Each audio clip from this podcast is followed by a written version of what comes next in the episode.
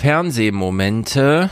Oh Mann, da muss man sich schon zusammenreißen, damit man das Wort zu Ende bekommt. Äh, Fernsehmomente heißt ein bisschen kürzer. Warum es droht der Hitzetod. Wir erleben es alle. Und wir sehen hier den Wettermann Carsten Schwanke in ganz uh, gebückter Haltung. Sehend jedenfalls, falls es ich erkläre es für alle, die nur zuhören. Carsten Schwanke ist äh, betrübt, sagen wir es mal so, aber es ist auch einfach nur ein passendes Standbild.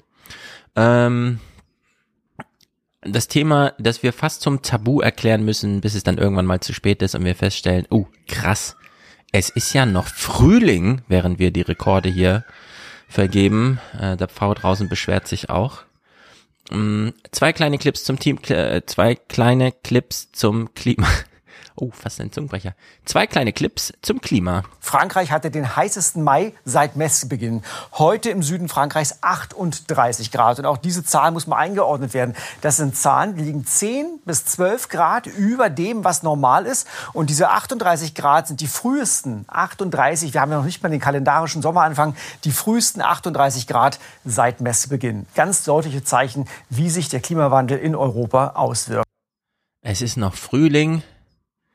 Und es ist immer noch Frühling, wenn die Tage ins Land gehen. 38 Grad im Frühling. Das kann ja jeder ein paar Tage später. Granada 41 Grad. Selbst England, Norfolk 30 Grad, etwas nordöstlich von London. Iringen 33 und in Frankreich heute Saint-Jean de Minervois. Das erste Mal wurde so früh eine Temperatur von 40 Grad auf dem französischen Festland erreicht. Das ist auch dort sehr ungewöhnlich für Mitte Juni, dass es schon so extrem heiß ist. Und diese Hitze macht sich halt jetzt auf den Weg zu uns. Was bedeutet, in den nächsten Tagen bekommen wir zwar keine 40 Grad, aber so 37, 38 können es dann schon werden. Frankfurt beispielsweise. Morgen 31, Samstag 37. 37, Sonntag 36, auch in Stuttgart sehr heiß. Frankfurt und Stuttgart hat sie rausgesucht und Berlin natürlich, weil Hauptstadt, aber Frankfurt am Main 31 Grad am Freitag, das ist von mir aus gesehen gestern, heute Abend, also ihr seht Sonntag, ist es bei mir Samstag, 37 Grad, morgen 36 Grad. Es gibt keinen Podcast, da ich morgen Nachmittag einen kleinen Triathlon mache. es ist nicht viel zu bewältigen, ein Zehntel von einem Ironman, also 400 Meter schwimmen, 18 Kilometer Fahrrad fahren und 4 Kilometer laufen. Aber ich sehe mich tot. Verfolgt bitte auf Twitter, ob ich am Montagabend irgendwas zu irgendwas schreibe. Falls nicht, folgt dann die Einladung. Nein, wir können uns ums Klima gar nicht kümmern, denn äh, ja, lange bevor Stuttgart dann äh, 45 Grad im April erwartet, ist natürlich die russische Atombombe auf Stuttgart gefallen. Ich habe es ja schon häufiger angekündigt. Falls es dann passiert, habt ihr es hier zuerst gehört. Äh, wir können über Klima nicht reden, denn es gab Wichtigeres die Woche. Olaf Scholz, der Bundeskanzler, ist zugefahren. Und mehr gibt's eigentlich nicht zu sagen. Deswegen folgen hier, und ich versuche ja auch aus mehreren Tagen Berichterstattung, und ja, diesmal ist es nun wirklich das Tagebuch des Kanzlers, noch irgendeinen roten Faden zu finden. Irgendwas, was diese Woche nochmal heraushebt im Vergleich zur Woche davor oder zur nächsten, die kommt. Und die Woche war echt schwer. Es ist äh, vielleicht auch eine Fügung gewesen. Ich habe morgen keine Zeit.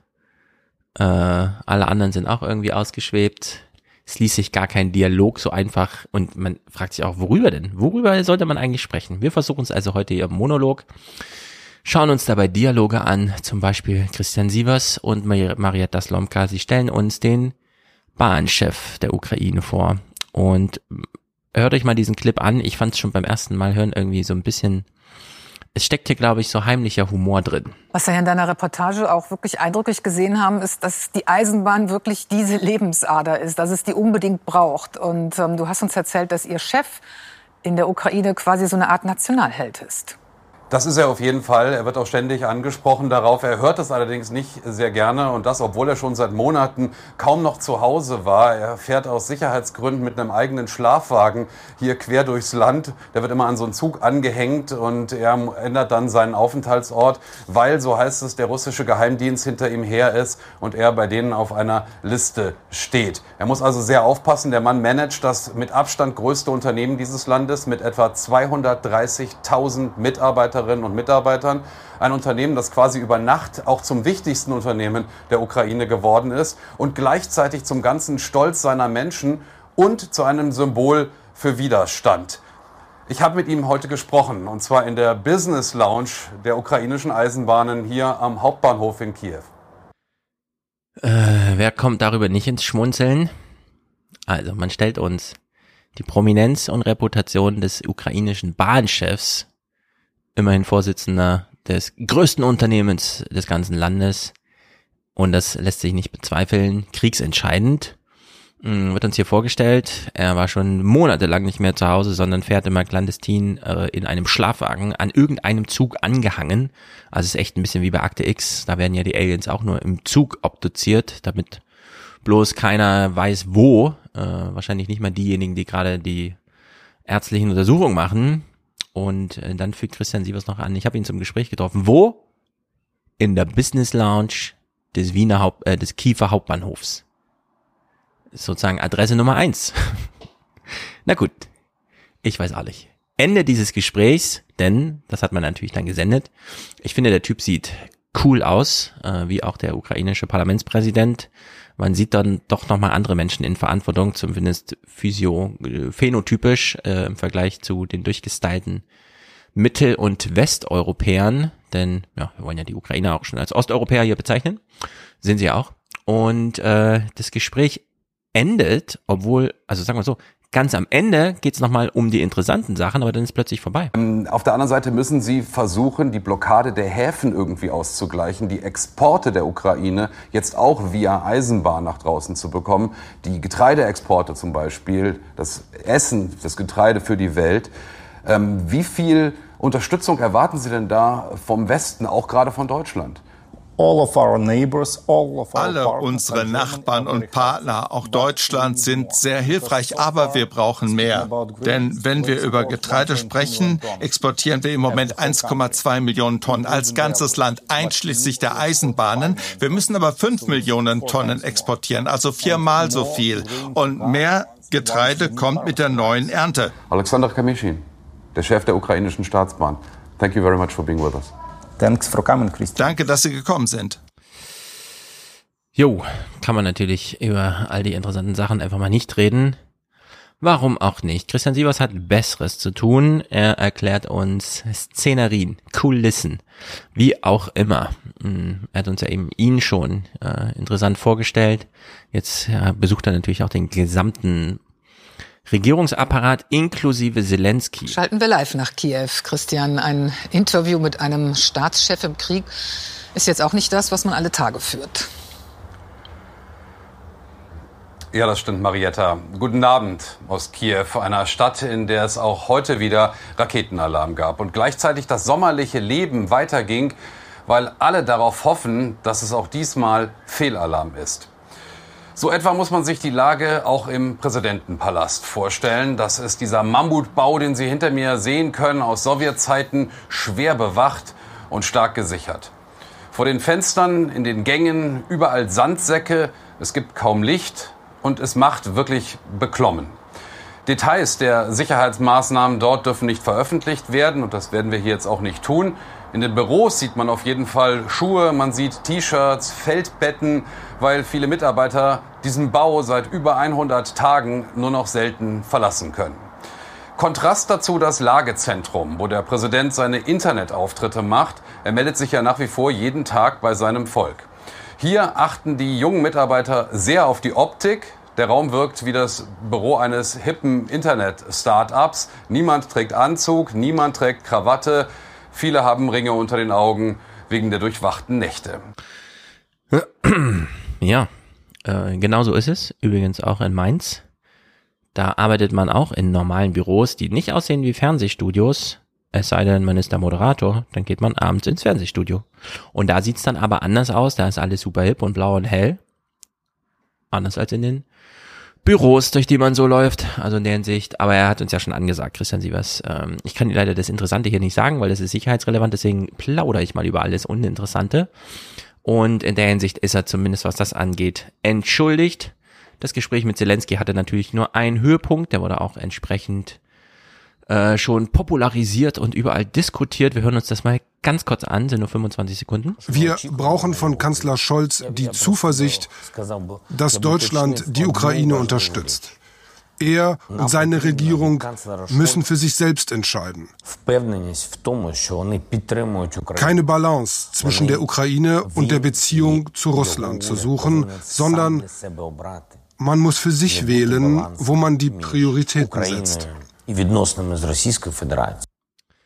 So, da steckt natürlich die ganze Geschichte drin. Die Auslandung des Bundespräsidenten Walter Steinmeier ist, der eben in dieser biografischen Personalunion schon mal für die Ukraine-Politik mit zuständig war, die aus ukrainischer Sicht falsch gelaufen ist und mit zum Krieg geführt hat und auch mit so der Unabhängigkeit Deutschlands, die natürlich dann jetzt den Krieg auch mitbestimmt, in deren Sicht alles schön und gut, dass er da diesen Punkt nochmal macht und sagt, wir hoffen, dass sich die Deutschen etwas weniger vom großen historischen Panorama blenden lassen, denn ja, Russland ist natürlich ein wichtiges Land allein durch die Größe und Bedeutung. Und man äh, hier jetzt einen ukrainischen, äh, rein pro-ukrainischen Kurs einschwenkt.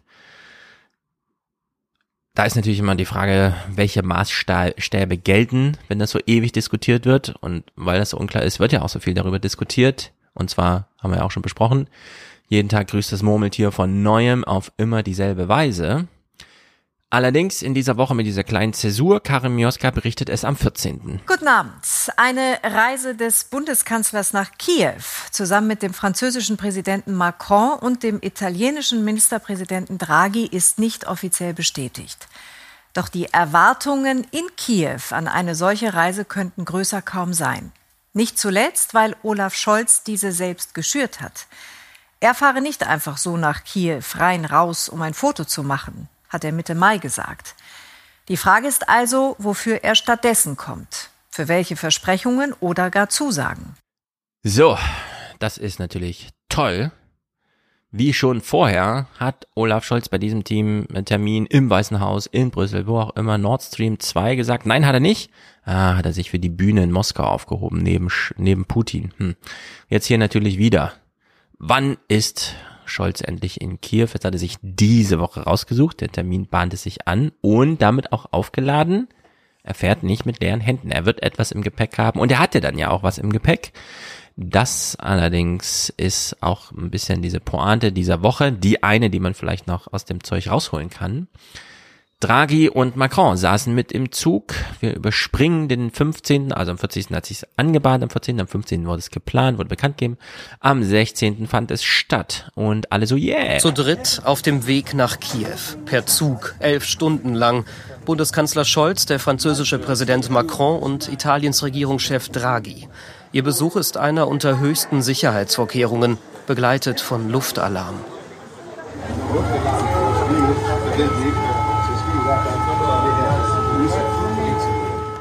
Die Erwartungen an die Gäste hoch, vor allem an ihn, den Bundeskanzler. So, vor allem an ihn, den Bundeskanzler. Wir gucken uns dasselbe, denn es gibt nicht mehr zu berichten. Auch im ZDF an. Man zeigt uns noch ein bisschen mehr von diesem Zug und es ist ja wirklich, als wäre da irgendwie James Bond unterwegs. Also Instagrammable geht's ja gar nicht mehr. Selten haben sich mit drei Herren in einem holzgetäfelten Zugabteil derart hohe Erwartungen verbunden. Der deutsche Bundeskanzler, Frankreichs Präsident und Italiens Ministerpräsident auf dem Weg nach Kiew. Zu einem Besuch mit ganz vielen Herausforderungen. Brenzlige Sicherheitslage, beschwerliche Anreise, das besondere Flair der ukrainischen Staatsbahn. Aber natürlich vor allem die Appelle eines Landes, das dringend mehr Hilfe wünscht gerade aus Deutschland. Mhm, mhm, mhm. So, so, so, so. Das Land wünscht sich mehr Hilfe. Zelensky hat es doch auch gesagt. Jetzt wissen wir nicht genau, ist das mit Balance und so. Ist das alles richtig übersetzt worden? Wurde natürlich diskutiert. Sie kommen dort an Olaf Scholz steigt aus dem Zug, es finden Pressekonferenzen statt und nix da. Was heißt das, was du jetzt gerade zuletzt geschildert hast, für das deutsch-ukrainische Verhältnis, das ja monatelang mindestens getrübt war? Hast du den Eindruck, der Kanzler konnte heute Vertrauen zurückgewinnen? Nun, diese Frage ist gestellt worden, Karen, und ähm, sie ist nicht beantwortet worden. Olaf Scholz hat sie einfach überhört und ähm, auch Präsident Zelensky hat explizit darauf nicht geantwortet. Aber ähm, von der ukrainischen Seite, vom äh, ukrainischen Präsidenten kam heute überhaupt keine Kritik, äh, auch keine Spitze, ähm, sondern im Gegenteil mehrfach warme Worte, ähm, auch in Richtung Deutschland, auch in Richtung Kanzler Scholz. Und ähm, das, ähm, was da ja als Botschaft ähm, heute ausgeht. Das ähm, ähm, ähm, ich will es echt mal kritisieren. Es ist ja unglaublich, dass Tina Hassel gar nicht richtig kommunizieren kann vor der Kamera. Es ist alles so spontan. Oder kann natürlich auch eine Erklärung sein, es gab nichts zu diskutieren, es gab nichts zu vermelden.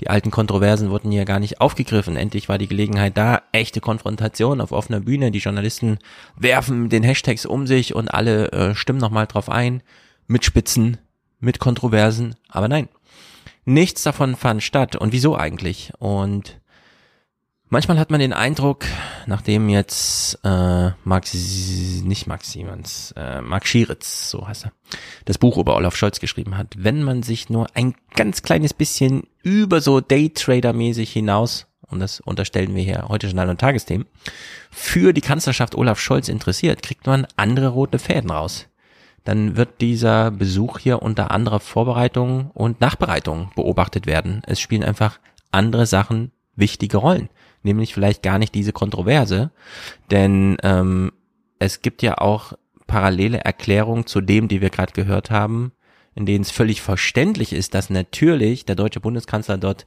gerne begrüßt wird, seine Mitbringsel dankend angenommen werden, wenn man nur ordentlich kontextualisiert, welche das denn sind. Ja, und wenn nicht das Publikum in falsche Erwartungen vorher so ein bisschen in die Irre geführt wird. Also, was hatten Sie denn im Gepäck, die drei? Immerhin Gründungsmitglieder der Europäischen Union. Christian Sievers springt hier gleich all in. Ich spreche gleich mit Bundeskanzler Olaf Scholz in Kiew über eine Dienstreise, die er wohl auch selbst so schnell nicht vergessen wird. Deutschland, Frankreich, Italien, Rumänien sind für einen sofortigen Kandidatenstatus der Ukraine für eine Aufnahme in die EU. Das ist ein historischer Tag, sagt der italienische Regierungschef, auch wenn es bereits jetzt andere Kandidatenländer gibt, die schon seit vielen Jahren vergeblich darauf warten, dann auch wirklich EU-Mitglied zu werden. So, es wird also ein Prozess gestartet, der viele Jahre in Anspruch nehmen wird und dann aber Großes bedeutet. Immerhin das größte Flächenland der Region mit der ärmsten Bevölkerung möchte EU-Mitglied werden und darf es auch, zumindest nach politischer Verkündung, was ja nicht ganz unbedeutend ist, auch wenn man sich wirklich fragt, was heißt es genau. Und ja, Christian Sievers hat das Thema damit gesetzt, man kommt ja auch nicht drum rum bei solchen Zäsuren, aber nur 30 Sekunden reichen, um dieses Hin- und Hergerissensein der Nachrichten mal zu zeigen zwischen ganz große Geschichtsberichterstattung, äh, Jetzt finden die Zäsuren statt, da werden wir in zehn Jahren noch drüber reden, was heute äh, verkündet wurde. Und in diesen ganz, ganz klein, klein, wir sind ganz nah dran an den Puzzleteilen, Berichterstattung, was ist heute im Tagebuch zu vermerken des Bundeskanzlers? Diesem Händeschütteln ging ein ausgeladener Bundespräsident große Verbitterung und gegenseitige Missverständnisse voraus. Jetzt sitzen sie zusammen mit am Tisch, der Druck, Ergebnisse zu erzielen, auch als Botschaft an Russland. Meine Damen und Herren, meine Kollegen und ich sind heute hier nach Kiew gekommen mit einer klaren Botschaft.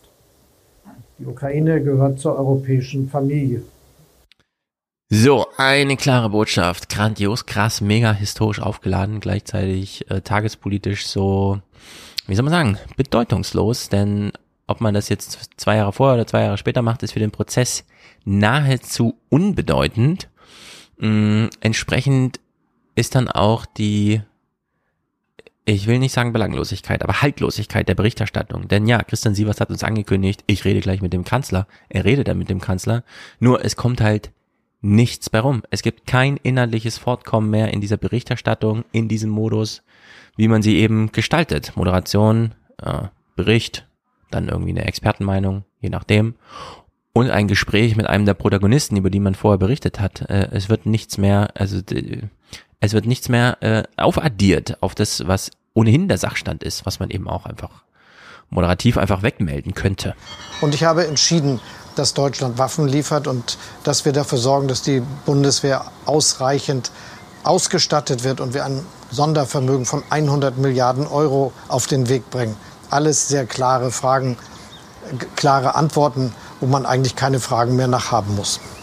Da haben wir auch noch die Glocken von St. Michael gehört, Herr Bundeskanzler in Kiew. Ganz herzlichen Dank für das Gespräch heute Abend. Schönen Abend. Und das Gespräch haben wir aus Termingründen am frühen Abend aufgezeichnet. Deutlich größer als die Hindernisse bei der Anreise waren ja die im Vorfeld des Besuchs. Das ging vom Missverständnis bis zur Missstimmung. Ja, Christian Sievers dröselt hier am Ende dieses Gespräches dieses ganze vorgeschichtliche Nonsenszeug nochmal auf, das sich wirklich nur für Journalisten überhaupt eignet als Gesprächsthema und ich will es hier nochmal spielen.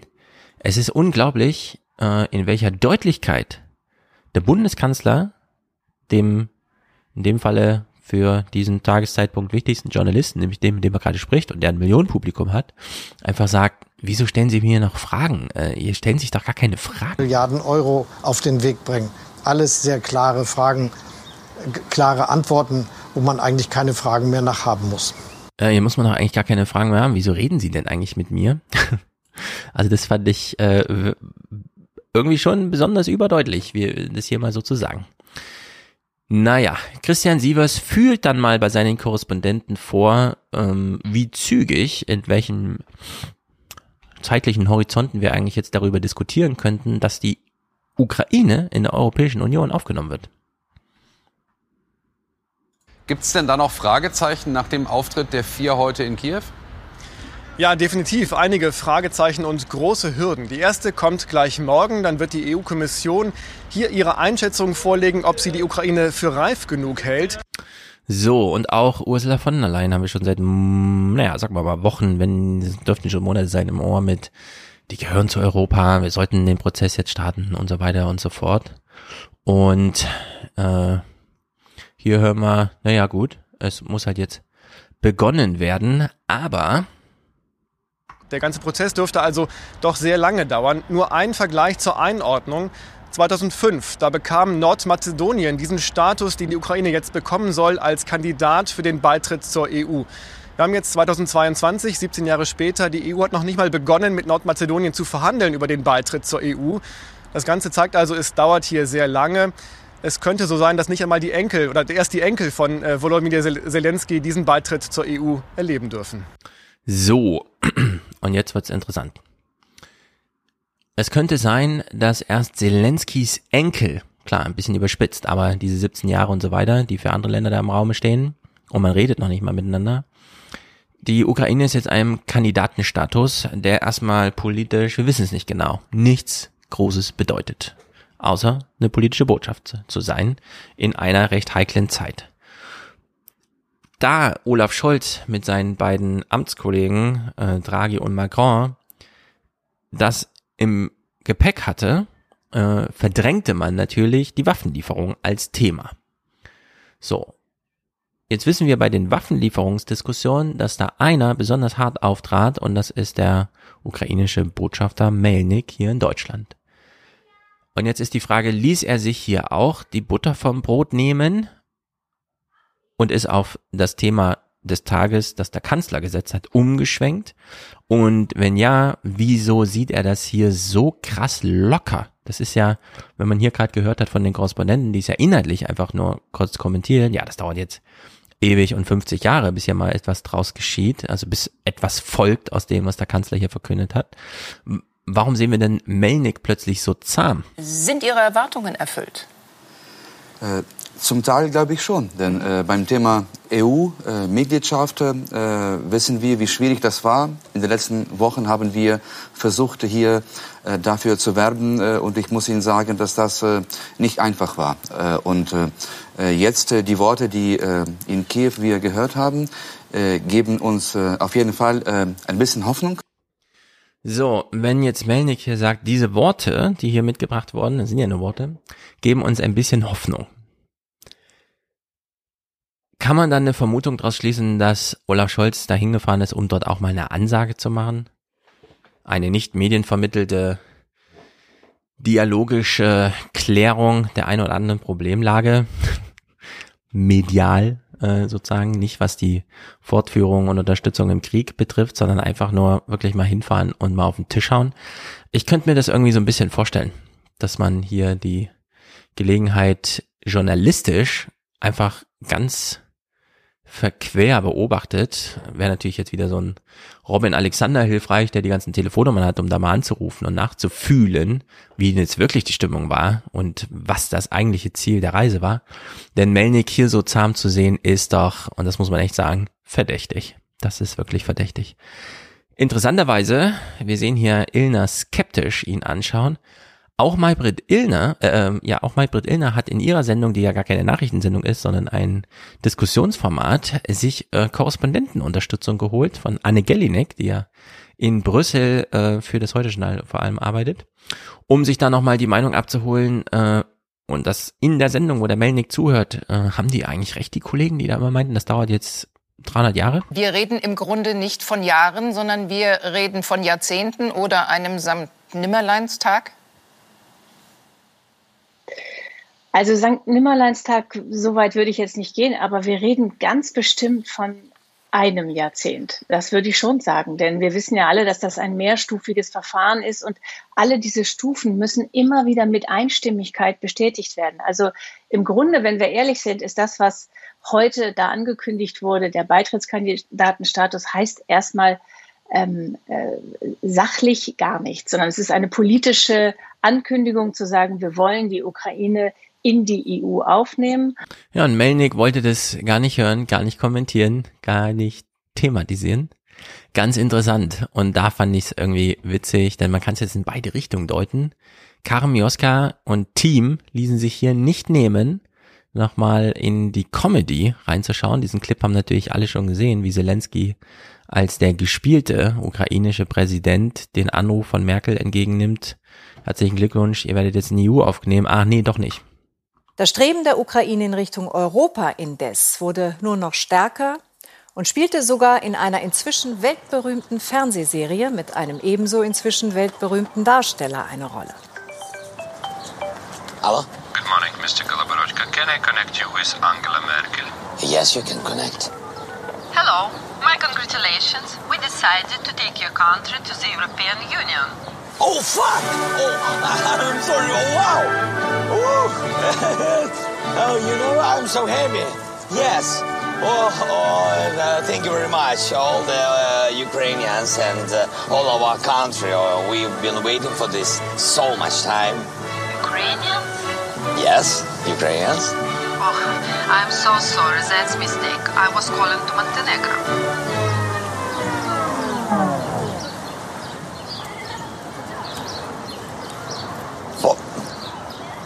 Mon Montenegro. Mm, I see. Okay. Yeah, my my congratulations. Yes, to Montenegro. bye bye.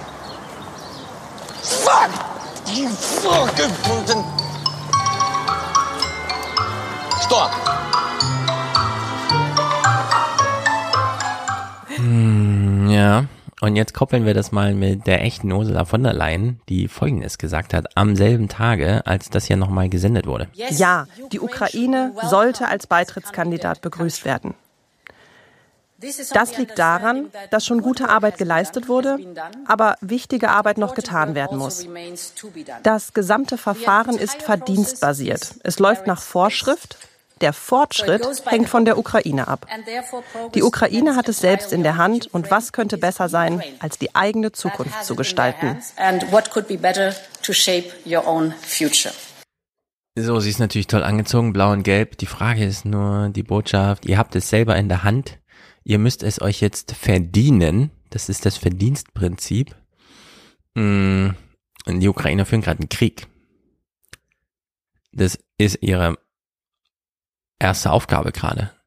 Und jetzt sagt man ihnen noch, ja, also ihr müsst das jetzt schon selber machen mit der EU-Mitgliedschaft. Strengt euch mal an, löst beide Probleme gleichzeitig. Also das ist für mich äh, inhaltlich auf der gleichen Ebene wie dieser äh, Drehbuch äh, geschriebene Anruf bei Zelensky da in dieser Serie. Das ist doch ein bisschen hinterfotzig, würde man sagen, oder? Das so zu formulieren. Aber gut, äh, wir haben ja schon gehört, es wird ja eh ewig dauern. Viel, viel länger als der Krieg, egal wie er ausgeht. Das muss man äh, leider dazu sagen. Ähm, Markus Preis umreißt hier nochmal die Diskussion, die nun ansteht, die nächsten Jahre und Jahrzehnte. Und wenn man ehrlich ist und den EU-Beirat ein bisschen kennt und so weiter, das ist irgendwie schon ziemlich um nicht zu sagen ausweglos. Wenn die äh, Ukraine irgendwann in der EU ist, dann ist sie ein wirkliches Schwergewicht. Es wäre das größte Land in der EU flächenmäßig und das fünftgrößte Land äh, von der Bevölkerung, also ein Land ungefähr wie Spanien oder wie Polen. Äh, und wenn man das dann sieht, äh, dann sieht man, das ist ein Land, was sehr viel Einfluss haben wird. Das hat auch eine Auswirkung auf die gesamte Machtarchitektur dann innerhalb der EU. Äh, und die Ukraine ist gleichzeitig ein Land, was sehr groß ist. Das hätte wieder immense Auswirkungen, zum Beispiel bei den Agrarsubventionen. Äh, und entsprechend gibt es da auch Widerstände. Also man sieht, das ist ein ganz großer Schritt, der da gemacht wird. Und dann muss man auch sehen, die Ukraine ist ein sehr armes Land. Äh, das Pro-Kopf-Einkommen ist ungefähr nur die Hälfte vom ärmsten Land, nämlich von Bulgarien. Also da sieht man auch, da gibt es riesige Verteilungskämpfe dann auch um das Geld in der EU. So, jetzt simulieren wir das mal durch. Die gemeinsame europäische Agrarpolitik wurde so jüngst beschlossen, dass sie noch ungefähr sechs Jahre lang gilt. Und die regelt ja, in welchem Umfang und in welchem Modus Agrarsubventionen verteilt werden. Und diese Agrarsubventionen machen ja ungefähr drei Viertel oder so des ganzen EU-Haushalts aus. Und jetzt würde die Ukraine als bettelarmes Land, aber flächenmäßig mit so gigantisch großen Agrarflächen in die Europäische Union eintreten, dass im Grunde grob überschlagen alles Geld in die Ukraine fließt. Also grob überschlagen. ist ja eh noch ein Spaßpodcast. Sagen wir mal die Hälfte. 100 Milliarden Euro wird einfach dem bayerischen Bauern gesagt, hm, ja, es wird jetzt neu verteilt deine Agrarfläche ist, wir haben es ja nach deinem Willen, nach Größe äh, vergeben, nur äh, 2012, äh, wenn wir genau hinschauen, sieben Prozent der Fläche des ukrainischen Bauern, den wir da jetzt auch mit betreuen müssen und der kriegt das ganze Geld. Also ich kann mir das überhaupt gar nicht irgendwie vorstellen. Das ist einfach mh, mm, so ein blinder Fleck in dieser ganzen Diskussion jetzt hier gewesen. Also ein bisschen wie bei dem Pflichtjahr hat irgendwer irgendwo mal eine Argumentation gehört zum Thema, ja klar, können wir jetzt 300, 400.000 junge Menschen für 10, 12 Monate aus dem Erwerbspersonenpotenzial muss aufgefüllt Prozess herausnehmen. Hat man das mal volkswirtschaftlich durchgerechnet? Was das eigentlich bedeutet, wenn diese Leute einfach gar nicht zur Verfügung stehen, wenn wir das Erwerbspersonenpotenzial nochmal um mehrere hunderttausend mindern pro Jahr? Das ist einfach völlig absurd. Hier werden ganz einfache Fragestellungen überhaupt nicht mehr aufgegriffen und die Ukraine in die Europäische Union aufzunehmen, in dem Modus, wo wir das gerade haben, das ist einfach äh, wünschenswert, klar, aber das wird so nicht kommen, vor allem nicht solange wir ein Einstimmigkeitsprinzip haben und da jedes einzelne Veto in jeder einzelnen Stufe, die da jetzt zu absolvieren ist, gilt. Also ist völlig absurd. Nun gut, aber wird nicht diskutiert, deswegen können wir es ja auch nur grob als Vermutung in den Raum schmeißen und kümmern uns mal noch um das Lieblingsthema äh, der, na, wie soll man sagen? Es ist eigentlich kein Lieblingsthema, aber die wissen auch nicht genau, wie sie drum rumkommen. Der Tankrabatt. Es ist ein schöner Streit zwischen Robert Habeck und Christian Lindner. Das, was als Entlastung für die Bürgerinnen und Bürger, die Verbraucherinnen und die Verbraucher gedacht war, geht in die Taschen der großen Mineralölkonzerne. Dass man darüber sauer ist, empört, dass das nicht richtig sein kann, ist völlig klar. Es ist nachvollziehbar und auch berechtigt. Der Minister plant deshalb, die Befugnisse des Kartellamtes auszuweiten. Es soll auch dann Strafen verhängen können, wenn keine eindeutigen Preisabsprachen nachgewiesen werden können. Im Extremfall sollen auch Konzerne entflochten werden. Das wäre faktisch eine Zerschlagung. Die Ölwirtschaft hingegen verweist auf gestiegene Weltmarktpreise und protestiert gegen die Ministerpläne. So, die Ölwirtschaft protestiert gegen die Ministerpläne. Wieso eigentlich? Laut Christian Lindner, der bringt ja gleich ein ganz tolles Argument, droht doch gar keine Gefahr. Und wie wären Sie einer sogenannten Übergewinnsteuer gegenüber eingestellt? Also stärkere Besteuern der hohen Gewinne der Mineralölkonzerne? Ich meine, in anderen Ländern wie Großbritannien oder Italien wird das so gemacht oder auch geplant. Ja, der Unterschied ist, in Großbritannien und in Italien gibt es Mineralölkonzerne. Äh, wir haben keine. Wir haben Vertriebsgesellschaften, Tankstellen, Raffinerien, aber wir haben keine Muttergesellschaften. Und im Übrigen bin ich gegen eine Übergewinnsteuer, selbst wenn wir solche Betriebe hätten. Wir haben ja zum Beispiel die Produzenten von, von Impfstoffen bei uns. Da könnte man auch sagen, das sind Übergewinne, weil die Impfstoffe erfunden haben, die der Menschheit helfen und die damit viel Geld verdienen. Das Steuerrecht kennt aber keine Übergewinne. Das Steuerrecht kennt keine Übergewinne. Ja, genau. Deswegen soll man sie ja, will man sie jetzt erfinden, quasi, Herr Lindner. Das ist, das ist ja das Prinzip. Nicht nur im Gesetz nachzulesen, was es gibt, sondern es zu erweitern. Und eigentlich finde ich das ganz schön interessant, äh, dass Christian Lindner hier schon wieder so eine Idee hatte mit äh, dieser Subvention der Ölkonzerne. Und dann schlägt das Pendel aber komplett in die andere Richtung, denn ja, die verdienen damit ein bisschen mehr, aber kriegen gleichzeitig so eine ganz neue Gesetzgebung, die ihnen quasi entweder einen Übergewinn ausweist, und da ist klar immer noch zu klären, was ist denn das eigentlich, aber Robert Habecks Vorstoß, und der ja dann auch von Lindner so hm, hm, hm, unterstützt wird, das äh, Kartellamt schaut sich wettbewerbsrechtlich einfach an, wie sich der Markt selbst verändert, wie sich also Marktteilnehmer verhalten und wenn es da zu absurdem, sichtbaren Verhalten kommt, also nachvollziehbar absurd, dann muss man nicht wie ein, eine Fliege vorher an der Wand in der Chefetage gesessen haben, um dann irgendwie ein Zitat mitzuschreiben, oh, die haben sich abgesprochen, sondern man liest es aus den Veränderungen der Marktpreise selbst ab und greift ein. Und das ist natürlich absolut begrüßenswert. Also hier bin ich äh, total dafür, dass Robert Habeck diesen Weg einfach mal hart, hart, hart weitergeht das Heute-Journal zeigt uns quasi die gleiche Gegenüberstellung. Habeck hier, Lindner da und sie machen einen recht kurzen Prozess. Den Streit über die Abschöpfung von Gewinn oder von Übergewinn, den kennen Sie ja. Natürlich geht es auch über das Steuerrecht oder ginge es über das Steuerrecht, aber der Weg scheint jetzt verbaut zu sein. Verbaut vor allem von seiner Partei. FDP-Chef Lindner lehnt die Übergewinnsteuer am Abend im ZDF noch einmal entschieden ab macht die FDP. Ich hoffe, dass äh, der Vorschlag dieser sogenannten Übergewinnsteuer damit vom Tisch ist, denn die würde unser Steuerrecht der Willkür und den politischen Stimmungsschwankungen ausliefern. Nö, es wird einfach nur ein bisschen den Handlungsbereich vergrößern, den die Politik haben sollte in solchen Fällen und in deren Sicht einfach mal machen. Was spricht denn hier bitte dagegen? Ingo Zamparoni hat Lindner auch im Gespräch gehabt und das ist super interessant. Denn es stehen noch einige Kühe auf dem Eis. Jetzt haben wir uns alle geärgert, dass die Lindner Partei da noch so ein bisschen mit dabei ist bei der GroKo. Also bei der neuen äh, Koalition, nicht GroKo.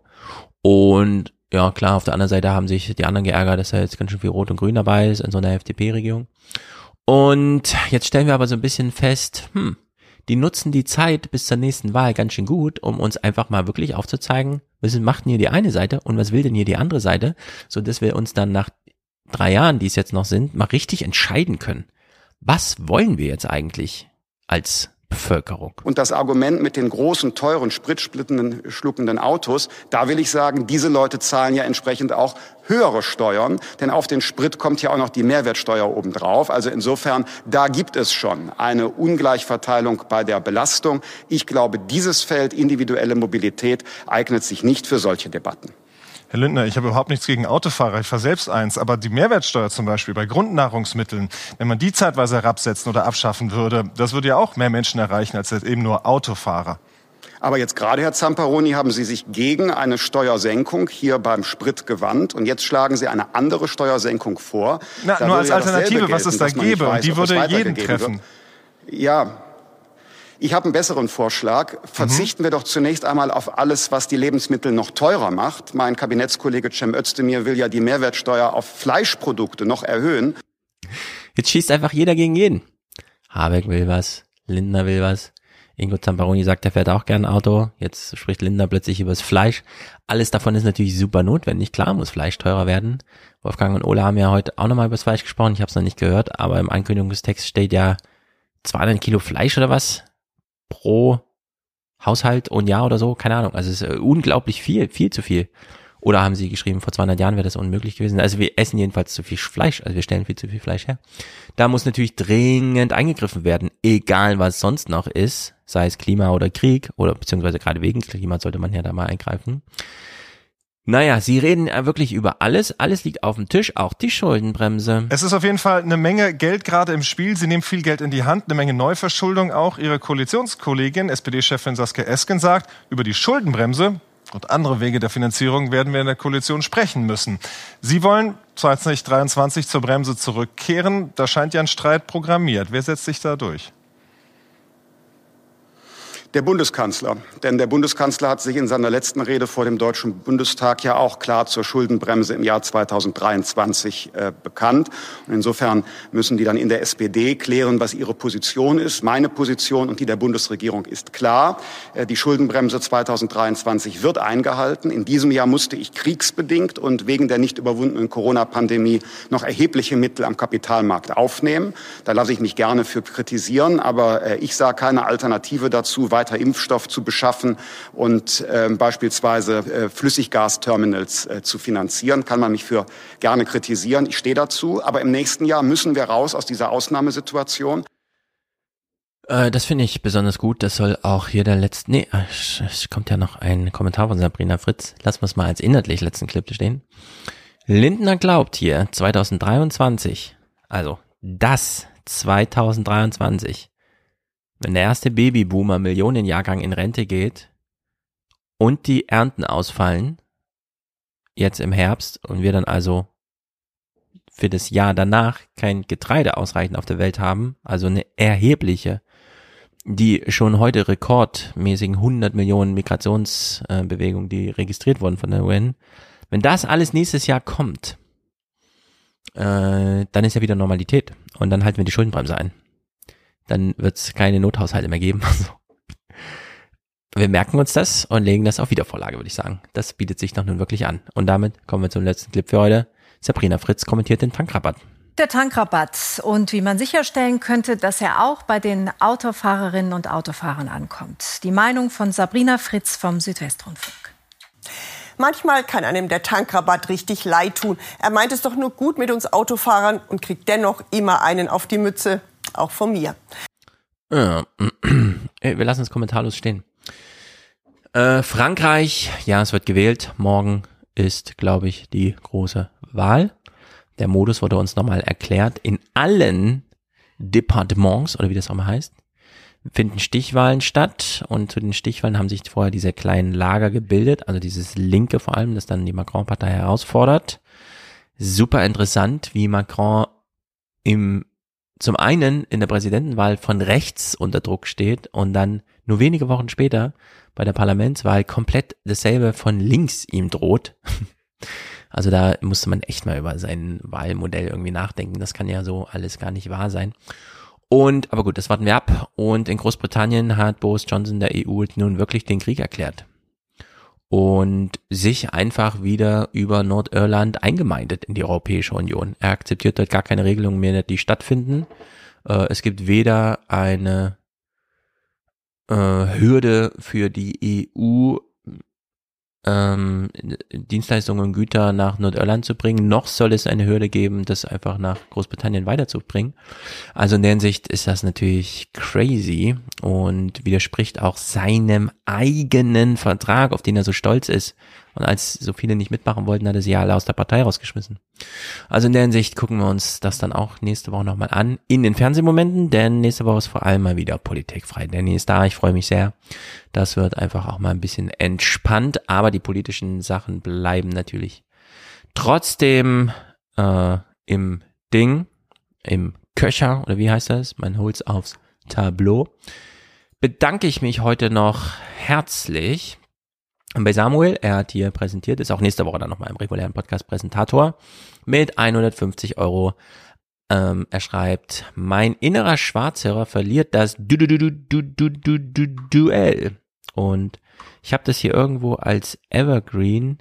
Ich, äh, vielleicht, ich tippe mal blind. Für Deutschland, für ah, die Zukunft unseres Landes. Für Deutschland, für die Zukunft unseres Landes. Ähm, Claudia unterstützt hier mit 50 Euro, genau wie Florian, beide kommentarlos, also Produzenten. Dankeschön. Ich sag Dankeschön.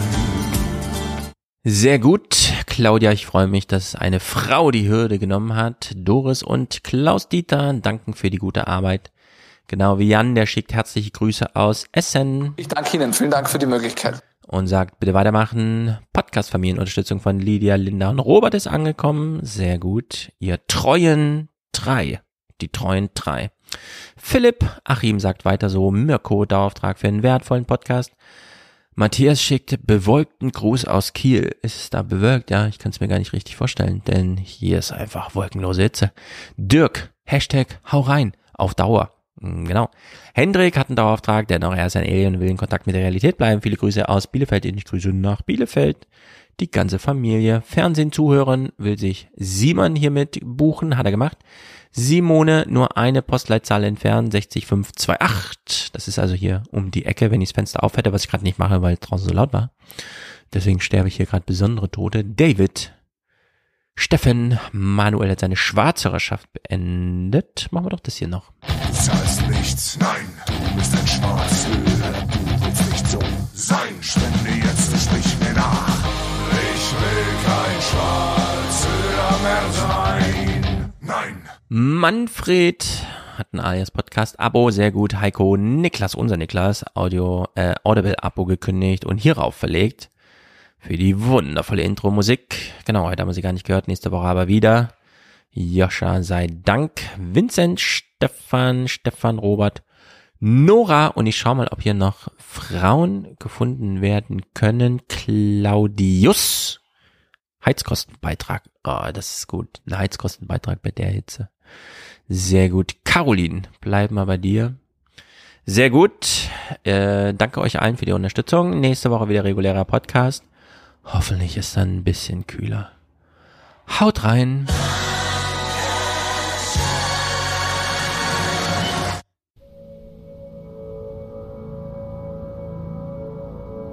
Ladies and gentlemen, both here or watching this on live TV, welcome to Kultaranta Talks. The theme of the 2022 talks is Responsible, Strong and Stable Nordic Region.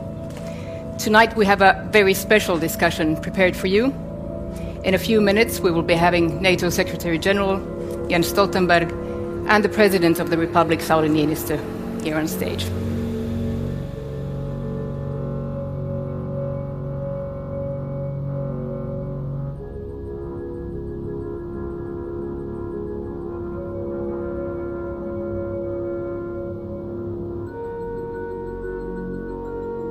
First to the question of whether peace is possible. Yes, peace is possible. The question is what kind of peace? Because if if if uh, Ukraine withdraw uh, its forces and stop fighting, then Ukraine will cease to exist as an independent sovereign nation in uh, Europe. If President Putin stops fighting, then we have peace. So, so, so the dilemma is, of course, that peace is always possible. Surrender is, uh, can, can, can provide peace. But, the, but, but, but as we have seen, the, the Ukrainians, they don't accept peace at any price. They are actually willing to pay a very high price for their independence. And it's not for me to judge how high price the Ukrainians should be willing to pay. I mean, we pay a price because we provide support. We, we, we, we, we see the economic effects of, of, of the economic sanctions. But there is no doubt, as you said, Sauli, that the highest price is paid by the Ukrainians every day. And therefore, it's for them to judge, not for me. What is the price they're willing to pay for peace and for independence? Um, so, so that's in a way the moral dile- di- dilemma. Peace is possible, but the question: how much are you willing to forsake, to pay for getting that peace? The, the, the absolute best way to achieve peace in uh, Ukraine is for President Putin to end this senseless war. You have to remember every morning, every day, every hour during the day that is one man, one nation that is responsible for that, and that is President Putin. then we have difficult dilemmas, difficult, difficult choices. But it is President Putin's brutal invasion of Ukraine that has created those dilemmas. And, and, and they can be solved by, by, from, from his side by ending the war. Then, uh, one more thing on this is that, as President Zelensky has stated many times, this war will end at the negotiating table. The question is what kind of position will the Ukrainians have when they negotiate a, a solution? Our responsibility is to make that position as strong as possible. We know that there is a very close link between what you can achieve at the negotiating table and your position at the battlefield. So, our military support to them is a way to strengthen their hand at the negotiating table when they hopefully soon will sit there and negotiate a peace agreement. Uh, so that was uh, peace is possible. That's not the question in a way. The question is price are you willing to pay for peace? How much territory, how much independence, how much sovereignty, how much freedom, how much democracy are you willing to sacrifice for peace? And that's a very difficult moral dilemma. And it's for those who are paying the highest price to make that judgment.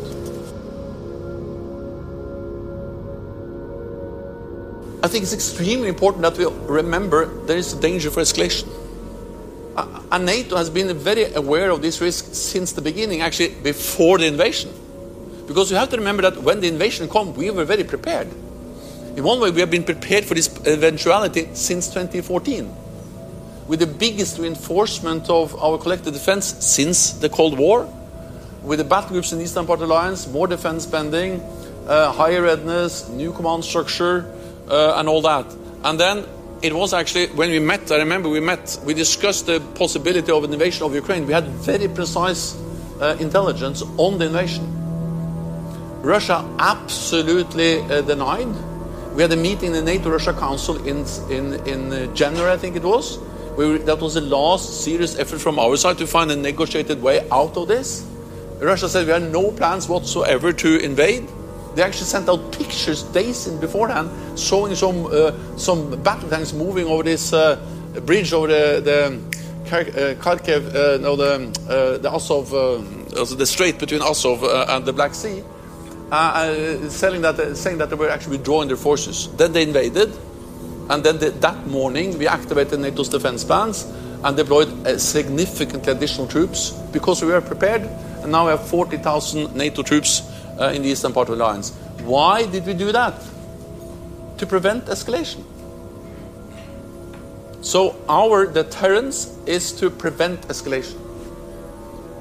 I'm sad that we are in such a situation because it would have been better for all of us if we could spend all that money we now are spending on the deterrence, more weapons, more artillery, more missiles, more troops, more ships, more planes, on education, health, uh, infrastructure.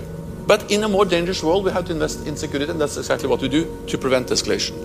But the other thing we do is that we don't move into Ukraine. And that's not an easy decision. I mean, in my conversations, my talks with the Ukrainian leaders, including uh, President Zelensky, it's not easy to tell them that we are not going to impose no-fly zone. They asked for no-fly zone, we said no. They wanted us to to uh, some allies have also been some proposals that we should move in with with, uh, with, with creating a humanitarian corridor. We're not doing that. There also been discussions about uh, NATO reinforcing a, a, a, also a naval corridor to get uh, food out. To not do that is not easy because it has a cost for the Ukrainians. But we, but the reason why we don't move in NATO troops in Ukraine is to prevent escalation. So we are always, has since the beginning of this war, been very mindful about the need, the moral obligation to support a country fighting for the freedom, for democracy, for the independence, but at the same time prevent the escalation by not being directly involved in the conflict.